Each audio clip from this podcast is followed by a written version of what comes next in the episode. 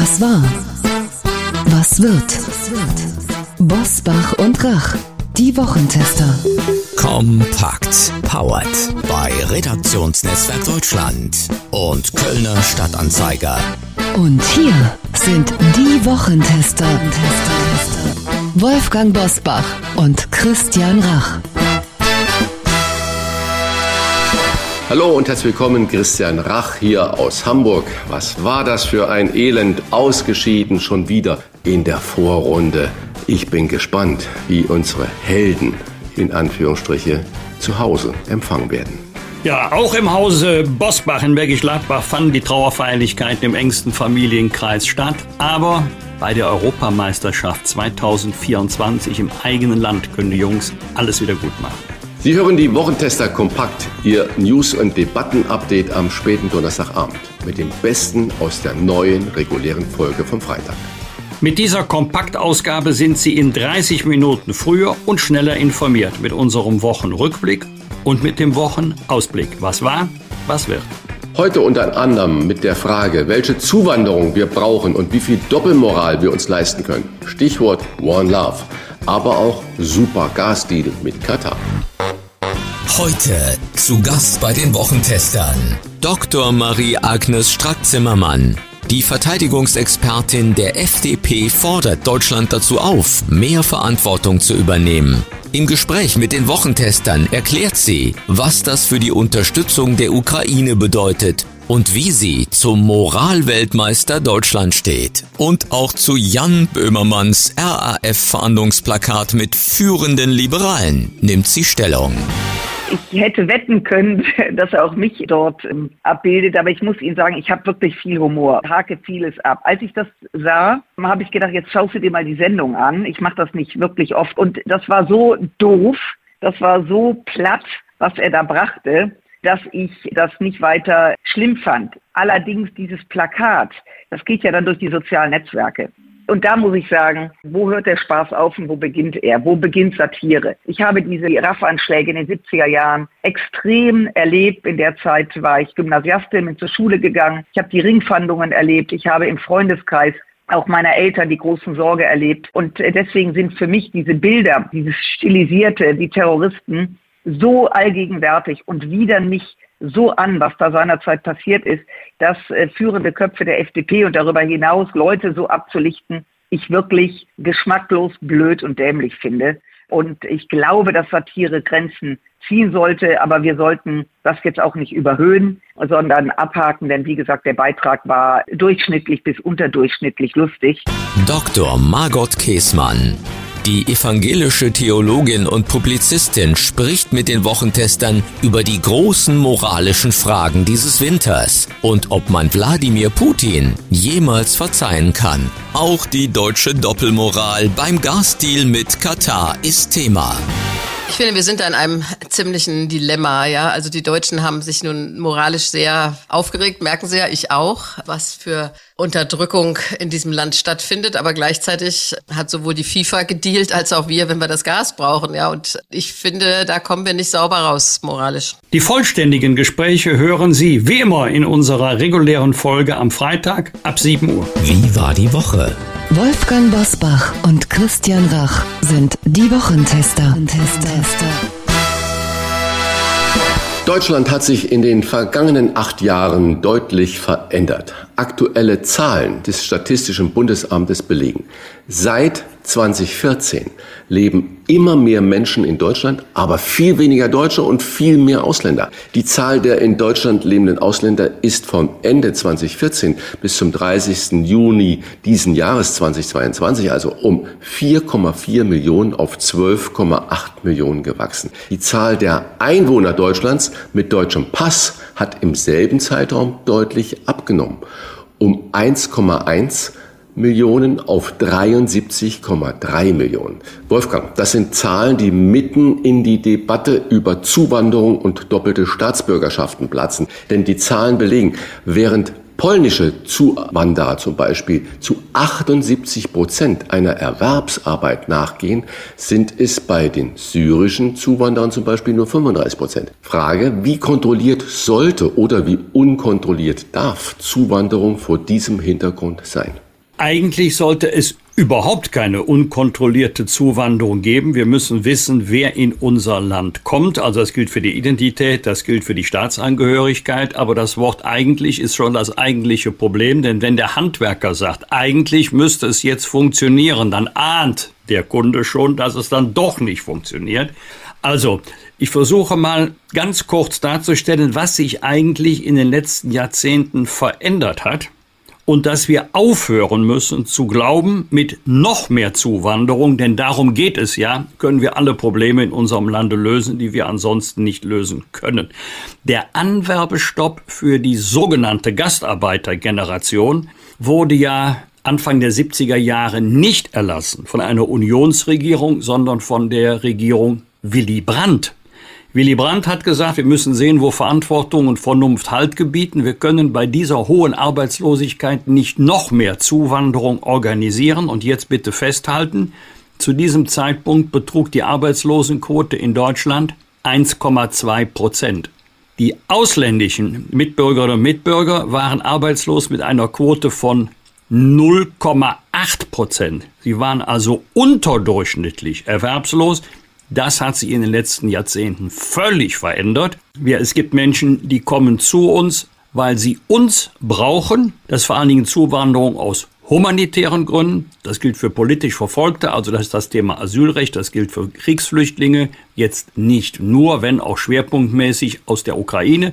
Da fragen wir nicht nach beruflichen Qualifikationen oder Erfahrungen, das ist Zuwanderung aus humanitären Gründen. Und es gibt Menschen, die wir brauchen. Das ist jetzt das Thema dieser Tage, Fachkräftemangel. Das ist ein ganz schräger Begriff. Ja, den haben wir auch. Aber wir haben auch einen Arbeitskräftemangel, obwohl wir immer noch eine relativ hohe Arbeitslosenquote haben. Im Rheinisch-Bergischen Kreis, in meiner Heimat, ist es 5,5 Prozent. In der Nachbarstadt Köln ist es 8,5 Prozent Arbeitslosenquote. Vergleicht mal jetzt das bitte mit den 2,1,2 Prozent von 1972 was die Staatsangehörigkeit angeht, das ist vielleicht mal auch interessant zu wissen, schreibt kein Mensch, sendet kein Mensch, ist aber so. Der weitaus größte Teil unserer ausländischen Mitbürger, der einen Rechtsanspruch hat auf Einbürgerung, nach jetzt geltendem Recht, stellt den Antrag überhaupt nicht. Er stellt ihn gar nicht. Und jetzt werden die Schranken gesenkt, weil man sagt, die Voraussetzungen sind viel zu hoch. Das stimmt überhaupt nicht. Daneben gibt es ja noch die sogenannte Ermessenseinbürgerung. Das ist ein anderer Fall. Aber wenn ich einen Rechtsanspruch habe und den Anspruch nicht geltend mache, ist es unlogisch zu sagen, die Hürden sind zu hoch, die müssen wir senken und wir müssen sehr aufpassen. Und das ist meine Sorge. Passt auch zu dem, was wir am Anfang diskutiert haben, müssen sehr aufpassen, dass nicht eine dauerhafte Zuwanderung stattfindet in die sozialen Sicherungssysteme, sondern auf freie Arbeitsplätze. Wer zunächst einmal hier ankommt, also zunächst in den ersten paar Monaten und ist auf Hilfe angewiesen, das ist ja nicht das Problem, sondern das Problem sind diejenigen, die sich in einem System einrichten mit dem Gedanken, ich komme auch so zurecht. Wobei es natürlich auch viele gibt, die sagen, das ist für mich eine Frage der Ehre, ich möchte nicht vom Staat leben. Das ist für mich eine Frage der Würde, ich möchte den Lebensunterhalt durch eigene Hände Arbeit verdienen. Ich kann mich noch gut an die Debatten 2015 im Herbst erinnern. Es ist doch immer der Eindruck erweckt worden. Bei den syrischen Kriegsflüchtlingen überwiegend Ingenieure oder Ärzte. Wir sind händeringend auf sie angewiesen. Sie können unser Arbeitsmarktproblem lösen oder zumindest die Probleme verkleinern. Ja, für einen Teil gilt es, aber für einen großen Teil gilt das auch nicht. Aber es ist nicht ungefährlich, das äh, in Deutschland offen auszusprechen, weil dann sofort der Vorwurf der Diskriminierung oder ausländerfeindlichen Ressentiments kommt. Es ist leider in Deutschland schwierig beim Thema Migration und Integration ganz nüchtern die Daten zu referieren, ohne dass daraus ein Vorwurf erwächst. Das ist leider so. Christian, künftig soll nach dem Fachkräfteeinwanderungsgesetz in drei Säulen nach Fachkräften, Erfahrung und Potenzial unterschieden werden. Für alle drei Säulen sind Erleichterungen geplant, zum Beispiel die bessere Anerkennung von ausländischen Abschlüssen, gute Deutschkenntnisse oder Berufserfahrung. War das überfällig? Naja, du hast das ja gerade die gesamte Problematik sehr schön einzeln dargestellt und das schließt sich ja daran an.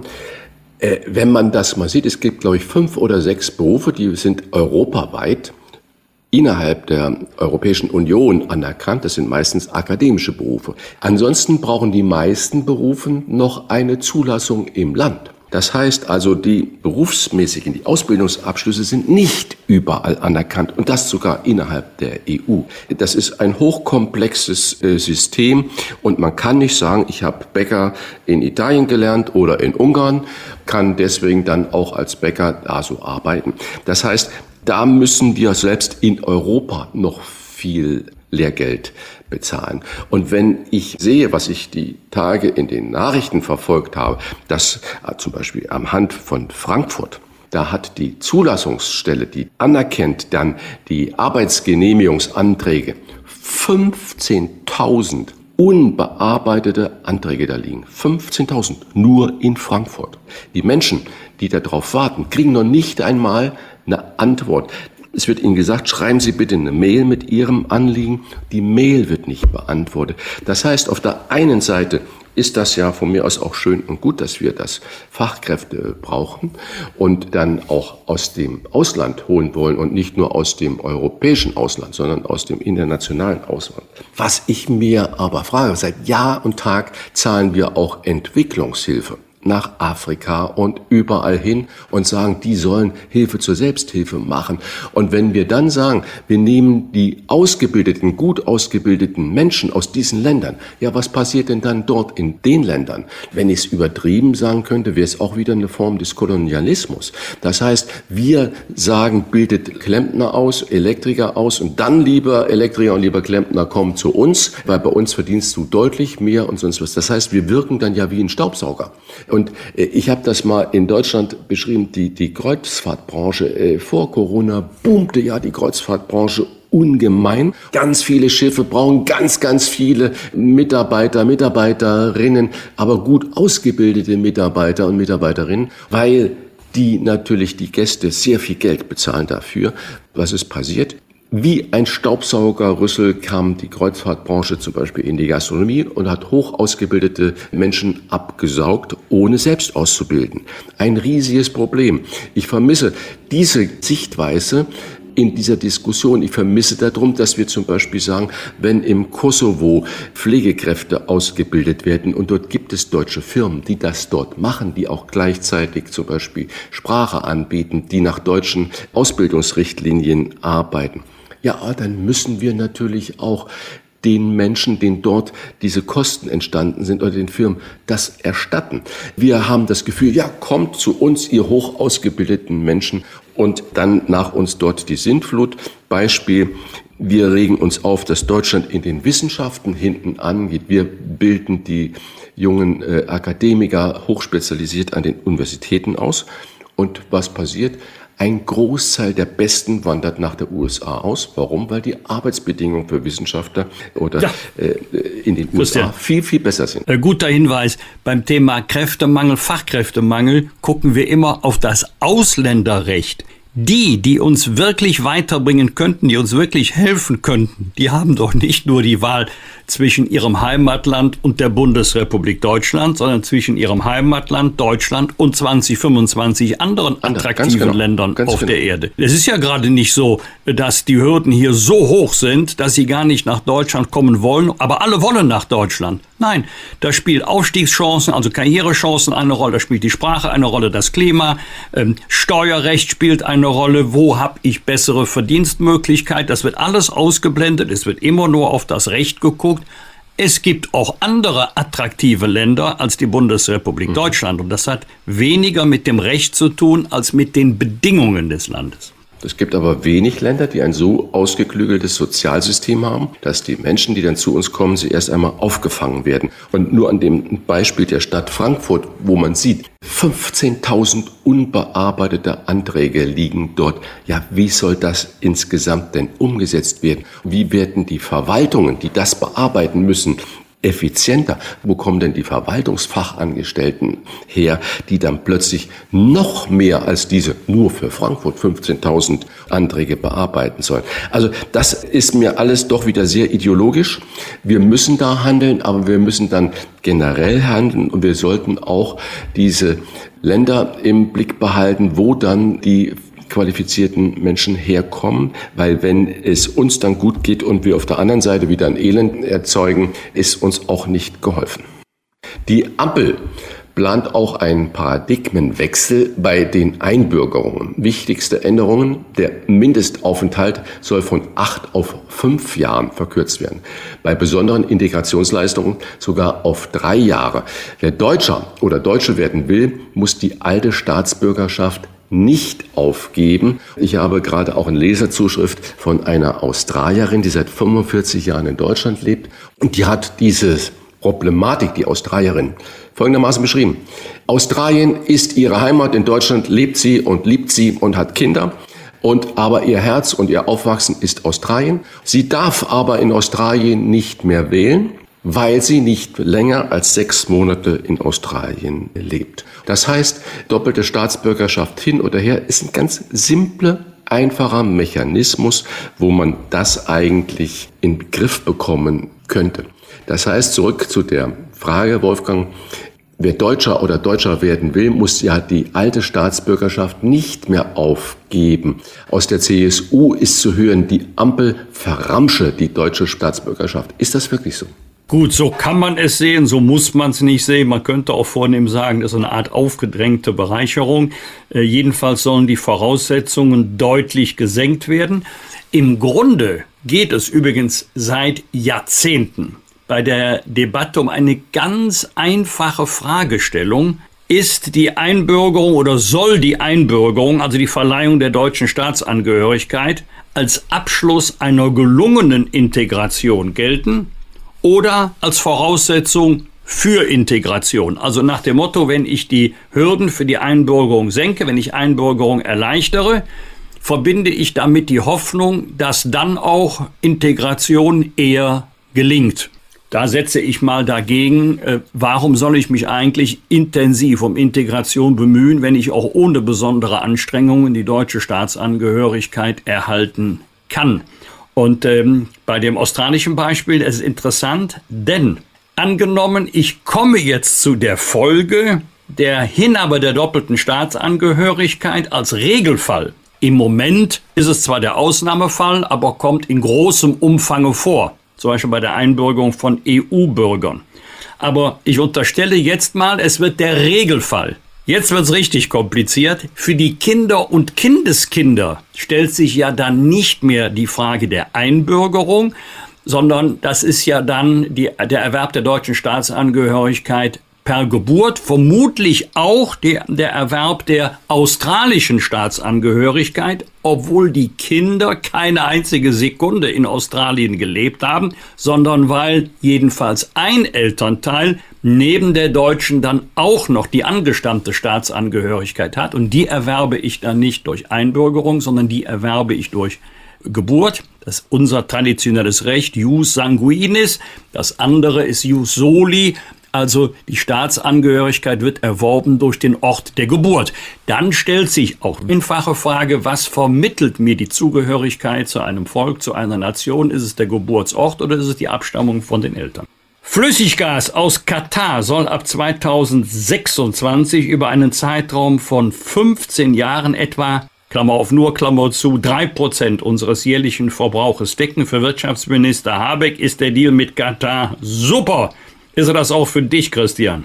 Ich glaube, äh, Robert Habeck hat mit super gemeint, dass er es geschafft hat, den Deal auf 15 Jahre zu begrenzen, weil ich glaube, das war am Anfang ein bisschen die, der Punktus Knacktus, dass die Kataris gesagt haben, nein, wenn, das ist ja auch große Investitionen und so weiter, muss das in längeren Zeitraum haben. Ich weiß nicht, drei Prozent des jährlichen Gasverbrauchs, wir sagen, wir sollen ja 20 Prozent einsparen. Ich mache mir generell Sorgen, wie es im nächsten Winter weitergeht. Wir konnten unsere Speicher füllen äh, mit Gas, zum Teil noch aus russischer Quelle, bevor die Lecks in den Nord Stream Pipelines da waren und bevor es richtig kalt wurde. 2023 wird sich herausstellen, ob dieser Deal äh, super ist, weil da zieht er noch gar nicht und es wird sich herausstellen, wie super unsere Energielage generell sein wird. Ich verstehe das, dass man auch diese kleinen Ziele als positiv verkaufen muss. Nur äh, diese moralische Überlegenheit, die wir dabei immer wieder an den Tag legen,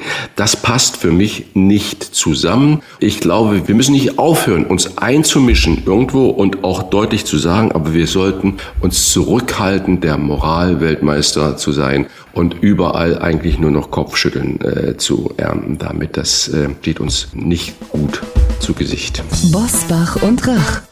Die Wochentester. Deutschlands Politik-Personality-Podcast können Sie auf vielen Wegen hören. Im Internet unter diewochentester.de und überall, wo es Podcasts gibt. Über Smart Speaker wie Alexa. Sagen Sie dazu einfach Alexa, spiele die aktuelle Folge des Podcasts Bosbach und Rach, die Wochentester. Das funktioniert auch mit der Radio-App TuneIn und über Apple Podcasts, Spotify, Amazon Music, Podimo, Audio Now und viele andere Podcast-Apps. Im Auto können Sie uns darüber auch mit Apple CarPlay und Android Auto hören. Und selbstverständlich hören Sie die Wochentester auch über die Nachrichten-App des RND. Kostenlos erhältlich in jedem App Store. Bosbach und Rach, die Wochentester. Jeden Freitag ab 7 Uhr. Wir freuen uns auf Sie. Was wird? Was wird? Wolfgang Bosbach und Christian Rach sind die Wochentester. Wolfgang, aus deiner Heimat mit einem Flashmob wollen die Kölner Verkehrsbetriebe am Sonntag auf die angespannte Lage der Branche aufmerksam machen. Deshalb rufen sie zum ich zitiere, KVB-Rat Nikolaus Flashmob auf, bei der die Mitarbeiterinnen und Mitarbeiter als Nikolaus verkleidet durch die Stadt radeln. Das führt mich zu der Frage, die in dieser Woche natürlich ganz Deutschland beschäftigt. Wir haben es hier schon häufiger diskutiert. Wann kommt endlich das 49-Euro-Ticket? April, Mai oder doch gar nicht und unter welchen Bedingungen? Was glaubst du? Also die Hoffnung stirbt zuletzt und die Hoffnung trägt das Datum 1. April, wobei dieses Datum ja kontaminiert ist, so als äh, Scherzartikel. Aber der Bund wird sich bewegen müssen. Es gibt jetzt eine Finanzierung oder eine Finanzierungsverabredung unter einer bestimmten Geschäftsbedingungen zwischen dem Bund und den Ländern. Und die Verkehrsbetriebe sagen, in meiner Wahrnehmung völlig zu Recht. Ja, was ist denn, wenn die Geschäftsgrundlage sich nicht als tragfähig herausstellt, wenn wir Verluste machen, die gar nicht mit einkalkuliert sind? Die Verkehrsbetriebe haben völlig recht, wenn sie sagen, da muss uns der Bund von etwaigen Verlusten freistellen. Wenn der Bund eine Idee hat, nach dem 9-Euro-Ticket, das 49-Euro-Ticket, und dafür gibt's ja auch viele gute Argumente, dann darf aber das wirtschaftliche Risiko, dass die ursprüngliche Rechnung nicht aufgeht, nicht von den Verkehrsbetrieben, die für die Durchführung zuständig sind, getragen werden. Also der Bund muss sich bewegen, der Bund wird sich auch bewegen, sonst ist der 1. April gar nicht zu halten. Wir doktern ja schon seit Monaten an diesem Thema herum und das wäre geradezu albern. Und da wäre auch der Unmut in der Bevölkerung völlig berechtigt, wenn wir jetzt immer weiter ins Frühjahr nächsten Jahres kommen würden. Am Montag erhält der Sänger Frank Zander das Bundesverdienstkreuz erster Klasse. Auch in diesem Jahr zum 28. Mal ermöglicht Frank Zander ein Weihnachtsfest für Obdachlose und Bedürftige in Berlin. Eine Tradition, die er mit seiner Familie 1995 ins Leben gerufen hat. Jedes Jahr Obdachlose und bedürftige Menschen einzuladen und mit ihnen Weihnachten zu feiern.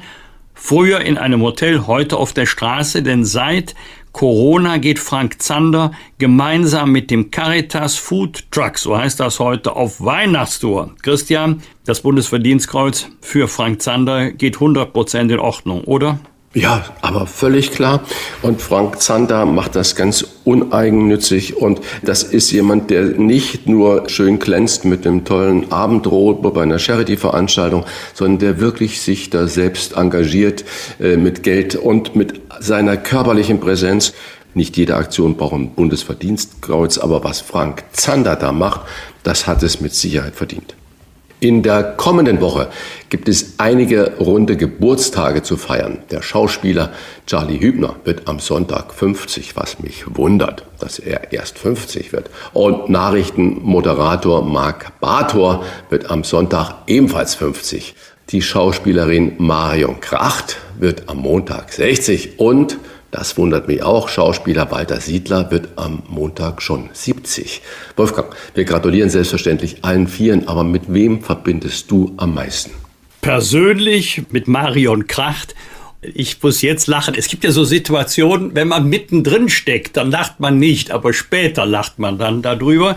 Ich war nämlich in einer Theateraufführung in Köln-Porz gemeinsam mit meinem Freund Michael Roll, dem Schauspieler, und mitgespielt hat auch Marion Kracht. Und das war irgendwann so halb zehn zu Ende. Wir haben dann versucht, noch in Köln-Porz etwas zu essen zu bekommen, aber egal wo wir eingekehrt sind, Entschuldigung, ist schon 22 Uhr, Sie können noch was zu trinken haben, aber nichts mehr zu essen. Wir sind dann abgebogen in einem sehr netten ähm, Restaurant, hat man uns auch erklärt, nee, ist 10 Uhr, haben wir gesagt, ist doch noch kurz nach 10 wie ist es denn mit einer Scheibe Brot? Ja, Brot, ja, haben so ein Stück Käse. Nein, ist schon nach 22 Uhr.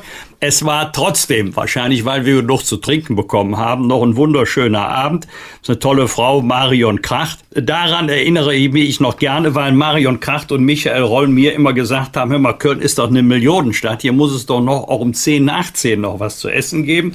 Also, Christian, du wirst das kennen, das, was man nicht zu essen bekommt, kann man auch trinken. So haben wir es an dem Abend gehalten nicht persönlich, aber cineastisch Walter Sittler, weil es muss immer Freitagabend gewesen sein, wenn ich nach Hause gekommen bin aus Berlin oder von irgendwoher, hat die ganze Familie Schwester Nicola geguckt. So, bevor sich jetzt jemand aufregt, ja, es war nicht unbedingt Bildungsfernsehen, ja, hatte nicht besonders einen Tiefgang, aber wir haben uns köstlich amüsiert über Walter Sittler als Dr. Schmidt, herrlich arrogant und selbstverliebt, aber die Heldin war natürlich für uns Schwester Nikola, Marielle Milovic und äh, wunderbare Dialoge. Es muss nicht immer Tiefgang sein, manchmal darf man sie auch nur entspannen, nur amüsieren.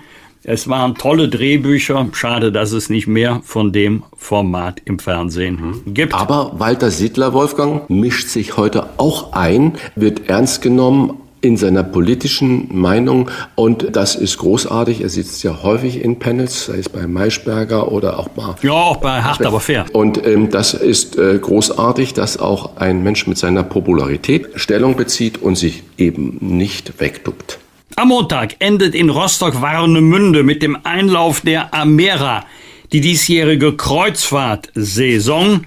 Christian, für viele sind Kreuzfahrtschiffe auch schwimmende Fresstempel, wenn nicht gar Gourmet-Tempel. Vielen ist vor allem die Schlussszene beim ZDF Traumschiff mit den explodierenden Eistochten präsent. Du bist mal für die ARD-Doku verrückt nach Meer auf einem, also Meer mit 2E, auf einem Kreuzfahrtschiff unterwegs gewesen.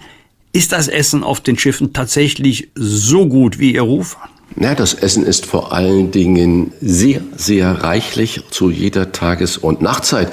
Äh, das, was du gerade von Köln erzählt hast, Köln möchte ja immer gerne eine Millionenstadt sein, aber ist es ja vermutlich immer noch nicht, wenn ich das höre, dass man da um 22 Uhr nichts mehr irgendwo zu essen bekommt. Das kann dir auf so einem Schiff nicht passieren. Und je nach Güteklasse der Schiffe gibt es da auch Top-of-the-Pop-Restaurants. Das ist wohl richtig so. Aber generell muss man sagen, es ist ja ein geschlossener Kosmos auf so einem Schiff und deswegen Viele Menschen lieben das, die da auf Kreuzfahrt gehen, die da von morgens bis abends dann an den Buffets äh, schlemmen. Und die haben gar nicht so viele Produktionsmöglichkeiten.